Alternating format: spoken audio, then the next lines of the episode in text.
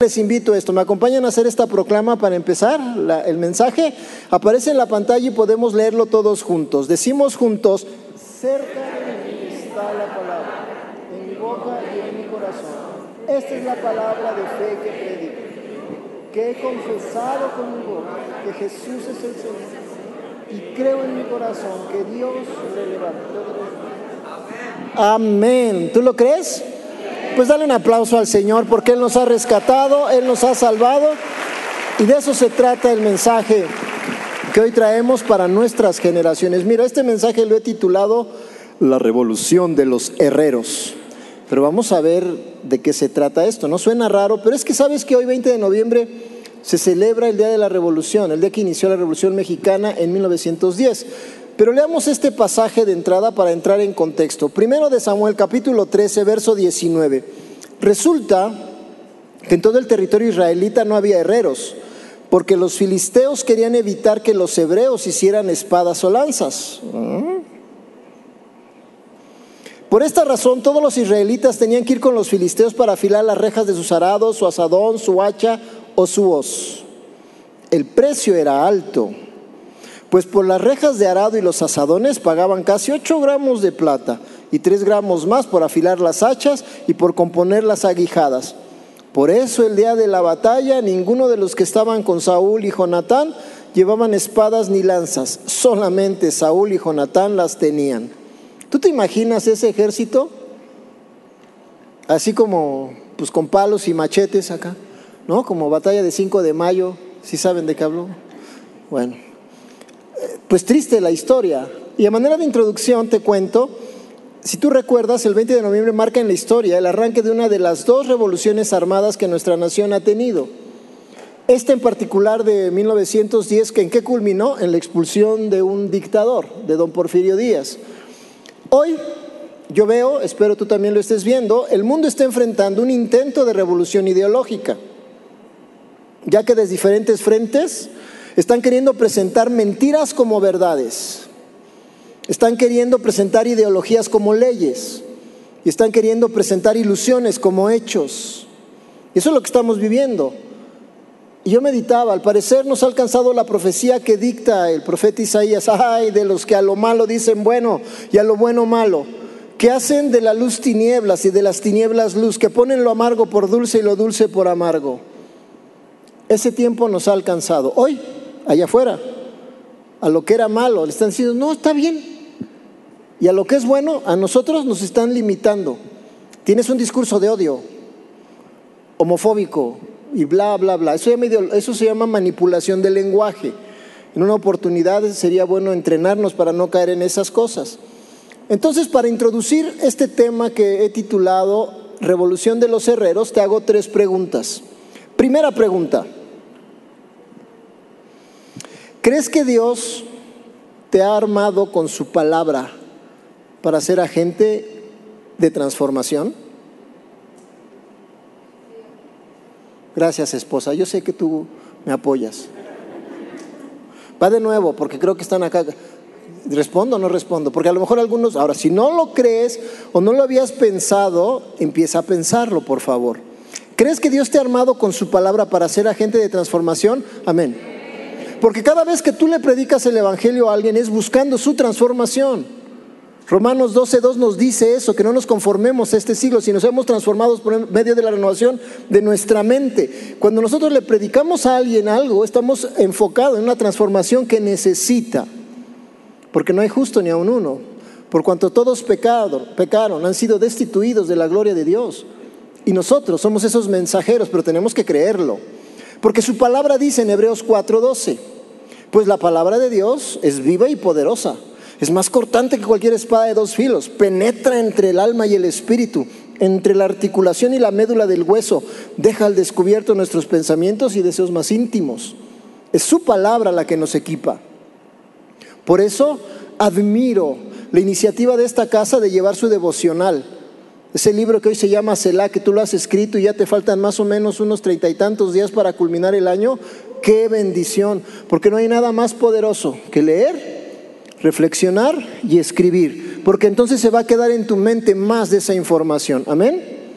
Muy bien, recibe esto. Segunda pregunta, ¿Ya tienes la primera? Segunda, ¿has pensado que solo a través de su palabra, la espada del Espíritu, lograremos hacer algo a favor de nuestra sociedad? ¿Lo habías pensado? Su palabra dice en Mateo 5:13, ustedes son la sal de la tierra. Pero ¿para qué sirve la sal si ha perdido su sabor? ¿Pueden lograr que vuelva a ser salada? La descartarán y la pisotearán como algo que no tiene ningún valor. Ustedes son la luz del mundo como una ciudad en lo alto de una colina que no puede esconderse. Nadie enciende una lámpara y luego lo pone debajo de una canasta. En cambio, la coloca en un lugar alto donde ilumina a todos los que están en la casa. De la misma manera, dejen que sus buenas acciones brillen a la vista de todos, para que todos alaben a su Padre Celestial. Amén. La segunda pregunta entonces es esta, ¿has pensado que tú eres ese agente de cambio? pero que es a través de su palabra que harás algo a favor de la sociedad? Piénsalo. Tercera pregunta.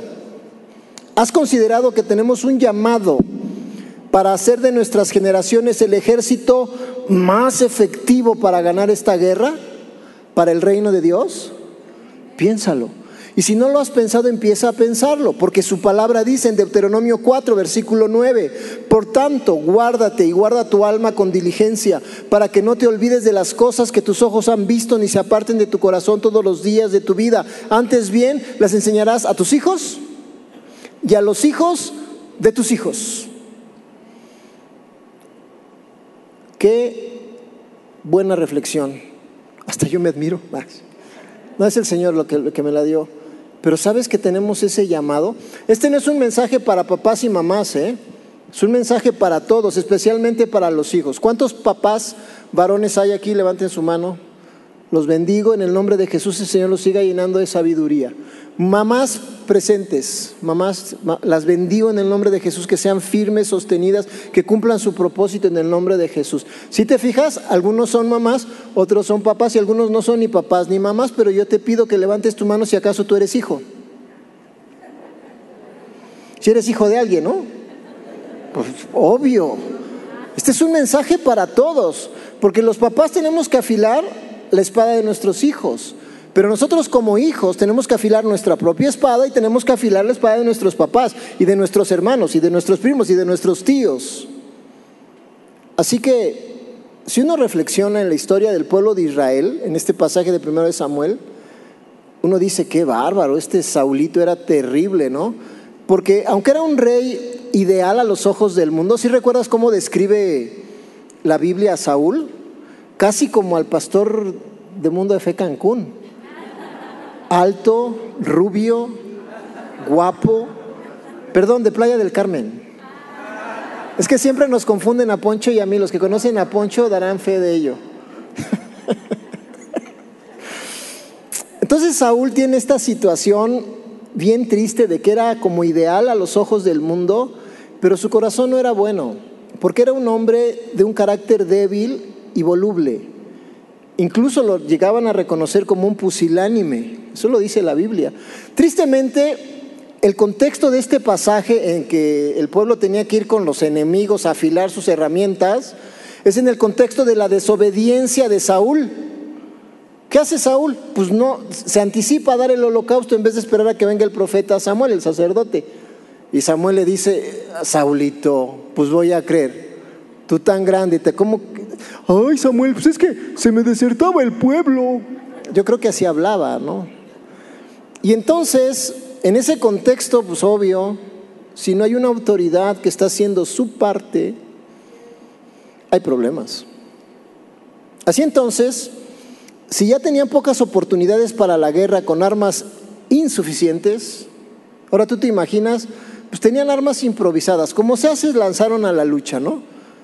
Pero esta es la situación. ¿Tú te podrías imaginar la situación, tener que buscar al enemigo? para afilar nuestras herramientas? Eso yo lo considero inconcebible y lo considero perturbador. ¿No? Oiga, señor violador, ¿no podría venirnos a dar un curso aquí a la escuela sobre este, educación sexual? Ay, pastor, no, estoy diciendo, eso es lo que tenía que vivir el pueblo de Israel. Irle a decir al enemigo que le afilara su hacha, que le afilara su asadón.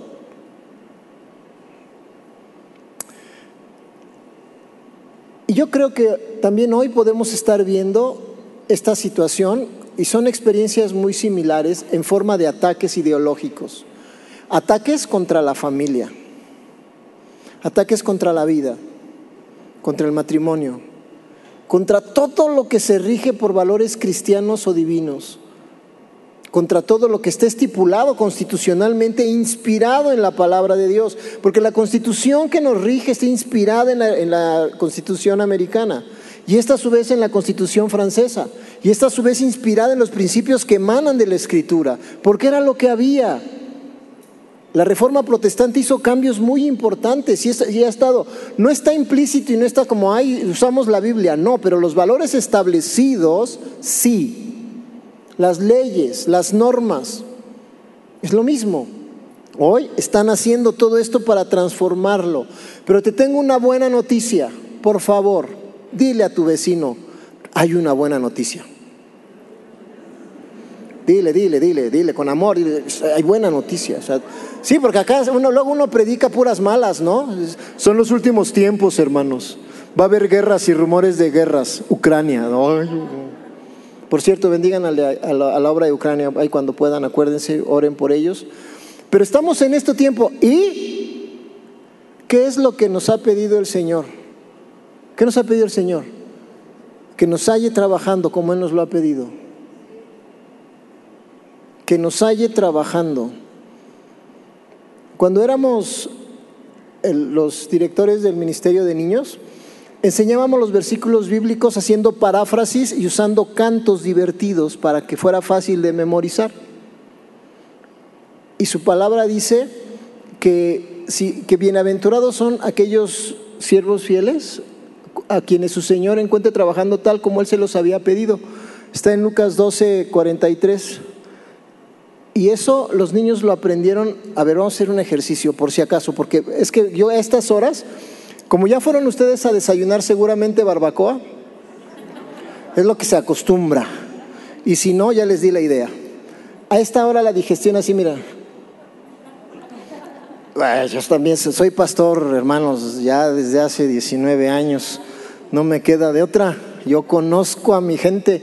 Pero todos ustedes conocen la bonita canción de Witsi Witsi Araña. Witsi, witsi araña, subió en su telaraña, vino la lluvia y se la llevó. Si se la saben, me encanta. ¿Y cómo son con los deditos? A ver, deditos.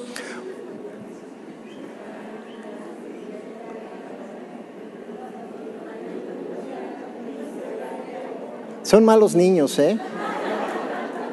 ¿Pero ya la tienen? Entonces, a ver, eh, vamos a intentar recordar esta palabra que está en Lucas 12:43. Vamos a ver.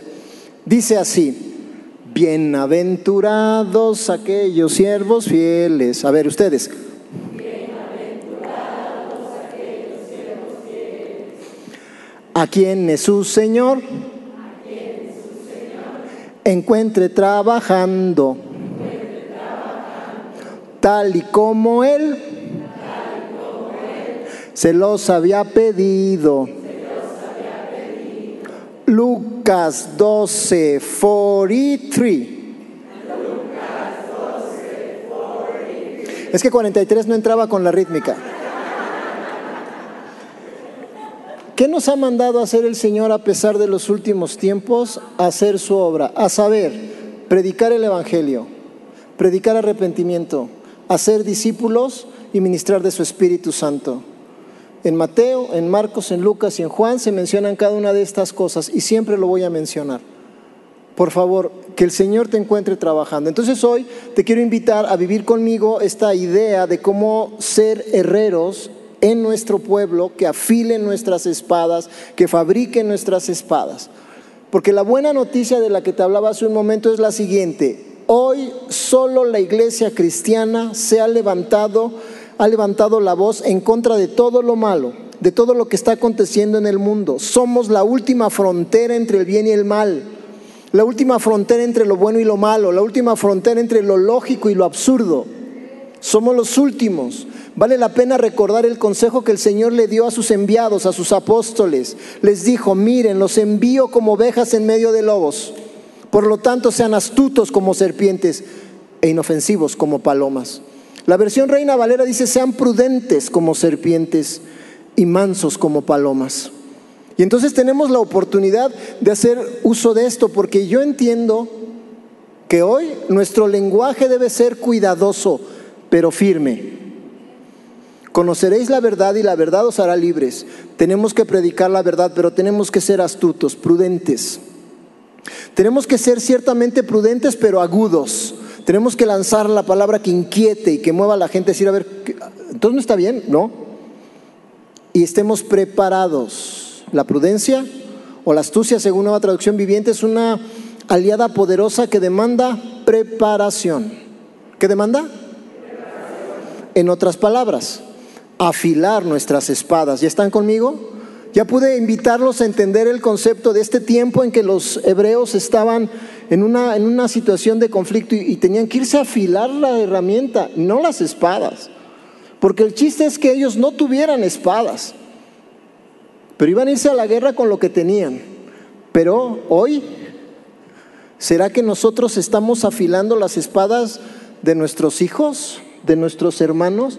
de nuestros padres, la nuestra propia? ¿O estamos yendo con los filisteos a que nos la afilen?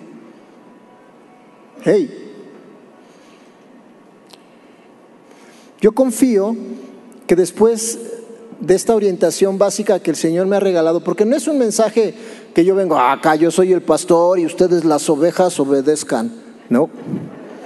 Soy su hermano en Cristo que ha entendido esto inspirado por uno de nuestros maestros allá en Cancún. O sea, no creas que acá... De hecho, ni yo. Yo quería compartir un mensaje de la casa, de la y dice mi esposa, no, esposo, yo creo que hay que hacer así. Mira, ¿te acuerdas lo que Jorge predicó? Porque hace 15 días nuestro Ministerio de Niños hizo cargo de la reunión general, sábado y domingo. Tenemos dos reuniones, una en sábado y una en domingo.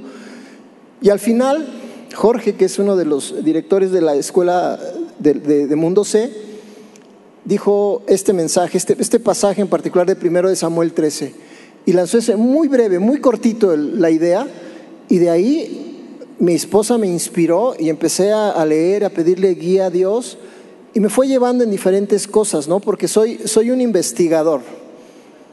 No, no crean que solo soy bonito, no, no, estudio. Gracias por sus risas. Y entonces recordé que en la película Reto de Valientes sí veo cine y tengo Netflix. Al final se lanza la, esta proclama, esta resolución de valientes, en donde el protagonista dice, yo guiaré a mi familia, yo lo haré, yo lo haré, yo lo haré. Y wow, ¿no? Son cinco consignas preciosas que vienen ahí pero yo consideré que era mucho porque están combinadas, así que yo elegí algo. Dije, yo creo que hay tres cosas fundamentales que están ahí que me pueden ayudar a lanzar un mensaje a la iglesia para juntos equiparnos para hacer algo en consecuencia, para afilar nuestras espadas. Uno, guiar a nuestras familias por la gracia de Dios, evitando que otros les enseñen lo que deben o no deben ser o hacer. Porque otra vez, Deuteronomio 4.9 dice, pero cuidado, asegúrate de nunca olvidar lo que viste con tus propios ojos. No dejes que esas experiencias se te borren de la mente mientras vivas y asegúrate de transmitirlas a tus hijos y a tus nietos. Amén. Sí, pero te repito, no es un mensaje solo para papás y mamás. Es un mensaje para todo aquel que sea hijo de alguien porque podemos afilar las hachas nuestras, las espadas nuestras, las saetas nuestras, pero podemos afilar la de nuestro vecino, podemos afilar la de nuestro hermano, la de nuestro tío, la de nuestros papás o de nuestros abuelos a lo mejor, porque algunos de nosotros tenemos familia que aún no se ha convertido a Cristo y tenemos que orar por ellos, pero dándoles testimonio. Hoy estoy agradecido con Dios por ser testigo de esto. Y no sé si alguien lo haya pensado, pero yo sí lo pienso. Porque aparte que soy atrevido, soy un poco cínico, pero no en mala onda. sino para honrar a la gente que merece honra. Yo he hecho escarnio del pastor Ernesto en las dos últimas reuniones, porque se han fijado que él ya no saca fotos con sus hijos, solo con sus nietos.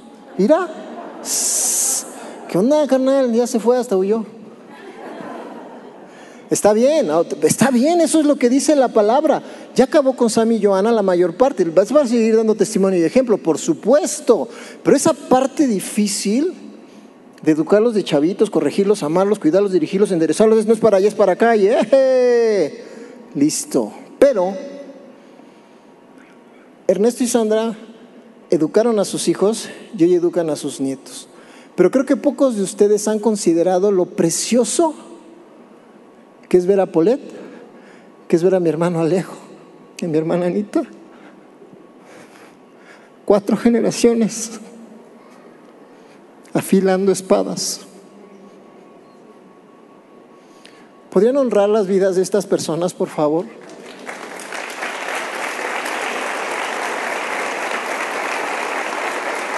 Ellos han bendecido a sus hijos han bendecido a sus nietos y hoy están bendiciendo a sus bisnietos.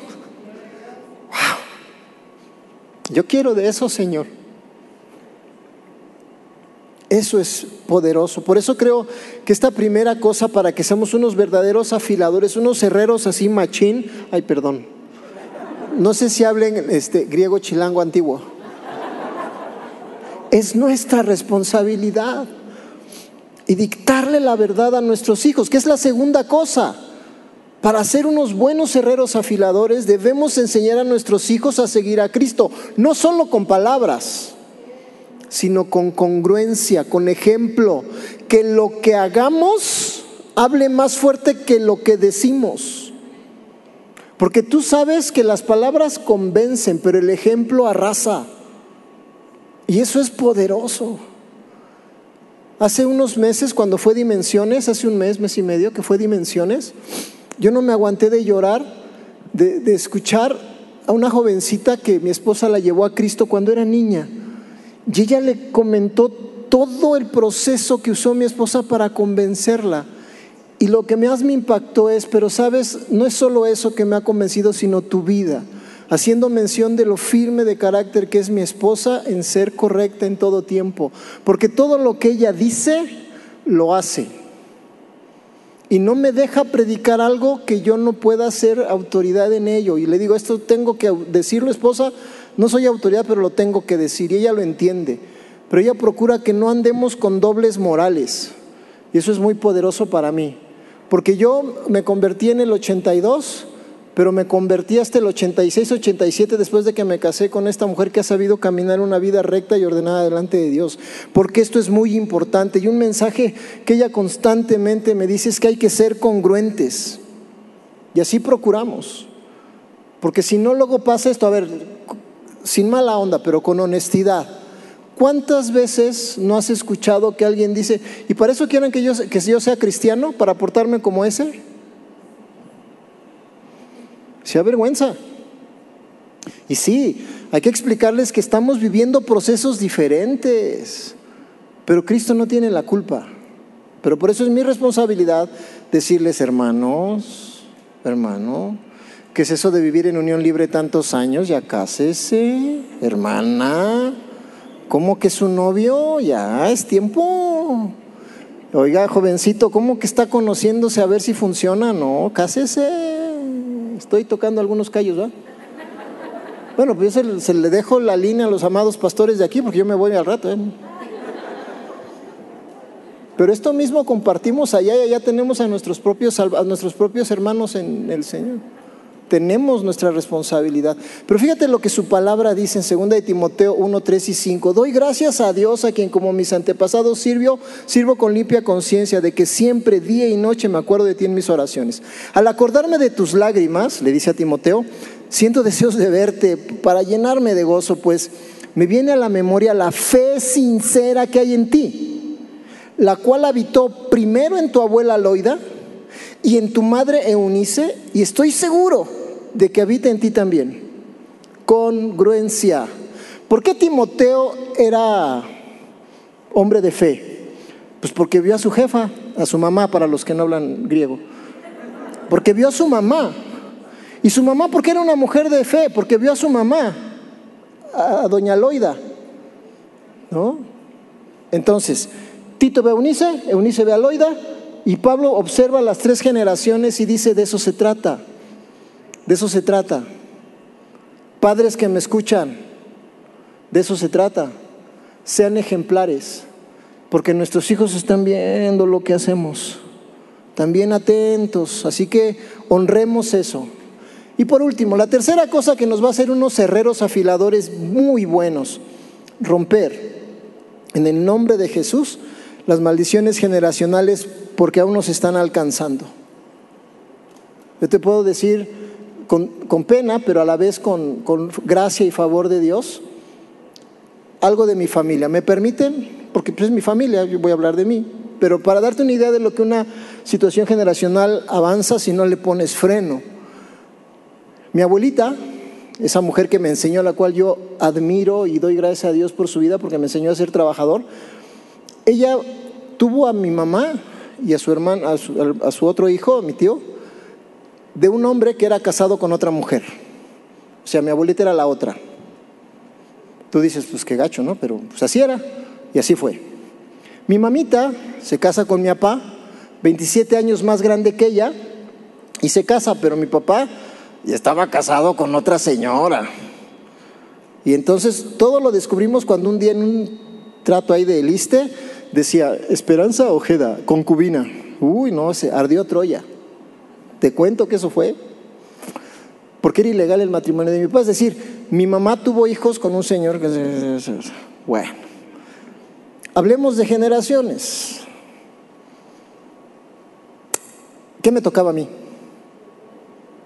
pues tener a esta y a otra y a otras dos, si Dios permite. Pero no lo permitió. ¿Por qué? Porque en el nombre de Jesús yo rompí esa maldición. Y yo elegí ser marido de una sola mujer. Y este año, este agosto pasado, cumplimos 36 años de que esta mujer me aguante. Y yo estoy tan agradecido porque ha sido esa lucha. No, no, no crean que es fácil, ¿eh? Tengo suegra.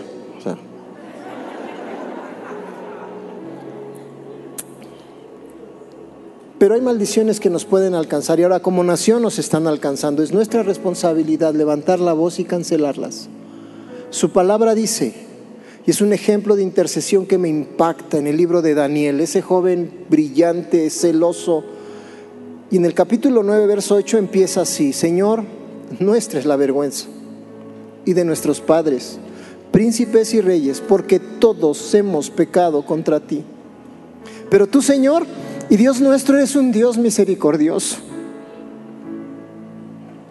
que sabe perdonar, a pesar de que nos hemos rebelado contra ti y no hemos obedecido tu voz, no hemos obedecido las leyes que tú, Señor y Dios nuestro, nos propusiste por medio de tus siervos los profetas.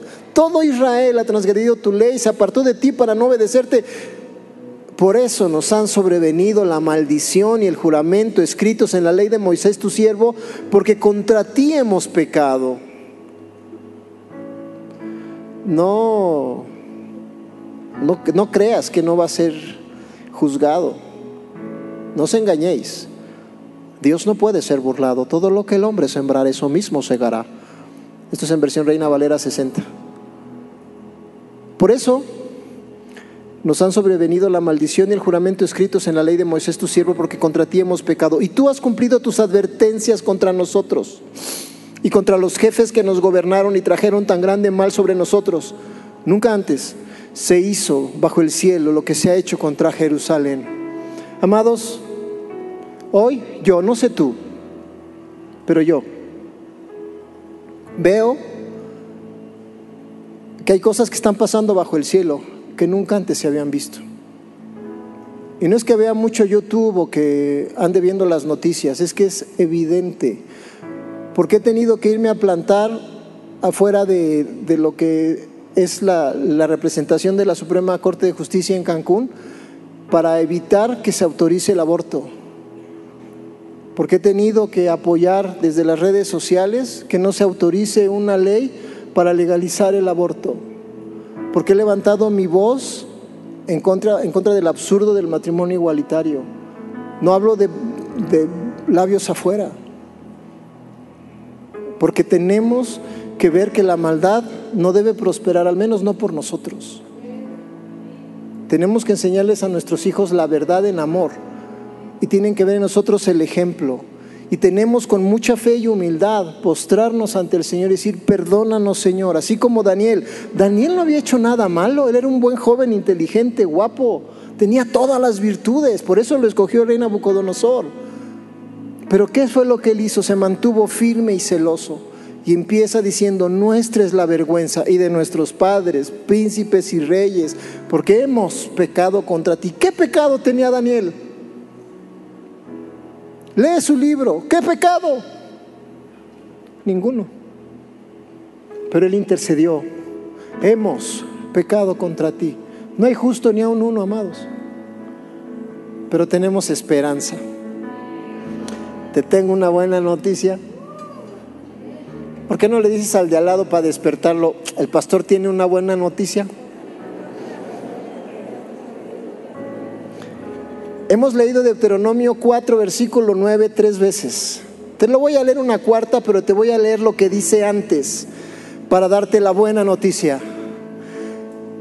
Viene Moisés y le habla al pueblo, poquito antes de entrar a la tierra prometida, después de que abrieron el mar, después de que los alimentó con maná, después que les dio codornices por andar de pedigüeños, después de que abrió la peña de Oro para que tuvieran agua, después de que vieron todas esas maravillas, después de que vieron derrotar ejércitos sin ninguna capacidad, después de todo eso que fueron testigos, Moisés lo siente y les dice, mira, ahora te enseño decretos y ordenanzas tal como me lo encargó el Señor mi Dios para que las obedezcas en la tierra donde estás a punto de entrar y que vas a poseer. Síguelos al pie de la letra y darás a conocer tu sabiduría y tu inteligencia a las naciones vecinas. Y cuando cuando esas naciones se enteren de todos estos decretos, exclamarán: Qué sabio y prudente es el pueblo de esa gran nación pues, ¿qué gran nación tiene un Dios que esté tan cerca de ellos? De la manera que el Señor nuestro Dios está cerca de nosotros cada vez que lo invocamos. ¿Cuál es el secreto? Invocarlo, porque Él está. Él es omnipresente. Él está, pero nosotros no lo percibimos porque nos distraemos, nos perdemos, pero Él está. Pero cuando lo invocamos, nuestro espíritu se sensibiliza y dice, ¡Ah! ay Señor, aquí estás. Sí, siempre he estado. Me encanta cuando tengo mis diálogos con el Señor. Hello, aquí estoy. Y le pido perdón por mi falta de sensibilidad y seguimos, porque entonces es cuando viene esa interacción y continúo. Qué gran nación que tiene un Dios que está tan cerca de ellos, de la manera que el Señor nuestro está cerca de nosotros cada vez que lo invocamos. Versículo 8. ¿Y qué gran nación tiene decretos? Hermanos, tenemos decretos. Y ordenanzas, tenemos ordenanzas tan justas e imparciales como este conjunto de leyes que te entrego hoy. Aquí las tienes, están en tu Biblia. Si no tienes una Biblia de papel que deberías de tener, ¿Tienes tu versión de YouVersion o tienes tu app de Olive Tree o tienes tu logos o lo que tengas en tu celular o en tu tablet? Ahí está la palabra de Dios. Está a tu mano, pero cuidado. Asegúrate de nunca olvidar lo que viste con tus propios ojos. ¿Alguien aquí ha visto con sus propios ojos un milagro, un favor, una gracia, un reconocimiento? ¿Y por qué no le aplaudes? ¿Por qué no le agradeces? ¿Por qué no más? ¿Por qué no más? No te olvides de lo que viste con tus propios ojos. No dejes que esas experiencias se te borren de la mente mientras vivas. Y asegúrate de transmitirlas a tus hijos y a tus nietos, también a sus bisnietos. Para la gloria de Cristo. ¿Tú lo recibes? ¿Te pondrías de pie conmigo un momento? Y solo como una señal, si me permites orar, porque, mira, no, somos personas comunes y corrientes, yo bastante más corriente que común. Sin embargo, amo a Dios con todo mi corazón. Y cuando fallo, sí procuro ir a su presencia a pedir perdón, ponerme a cuentas.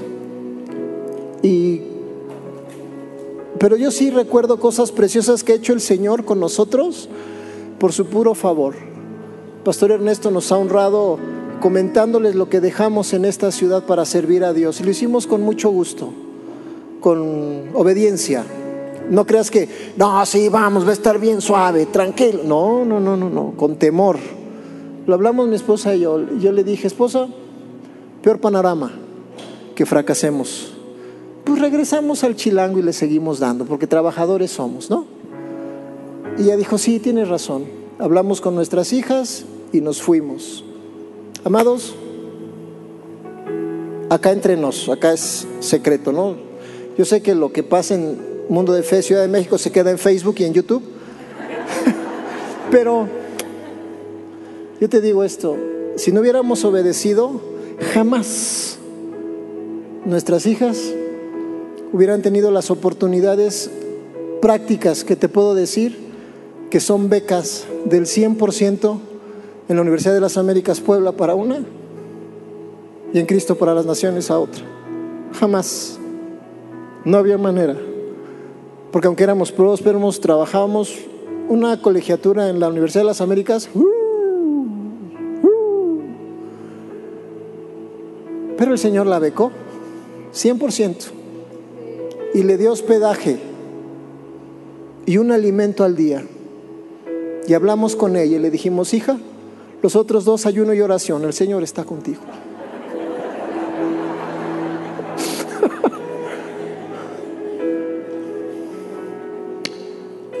no hubiera sido posible si, si hubiéramos decir, no, no, como nosotros, ¿no? Porque mi esposa le dijo al pastor que nos enviaba, ¿no hay alguien mejor? Ernesto y Sandra no podían ir porque estaban dando un apoyo extraordinario en ese tiempo en la iglesia. No, no había posible y Dios tenía este llamado para esto. No era posible que ellos fueran y otros. Y yo, no. Y mi esposa, pero, pero yo sí le dije, pero soy yo.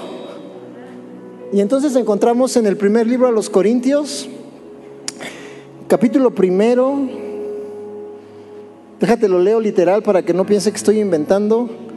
Primero a los Corintios, después de Romanos, capítulo primero,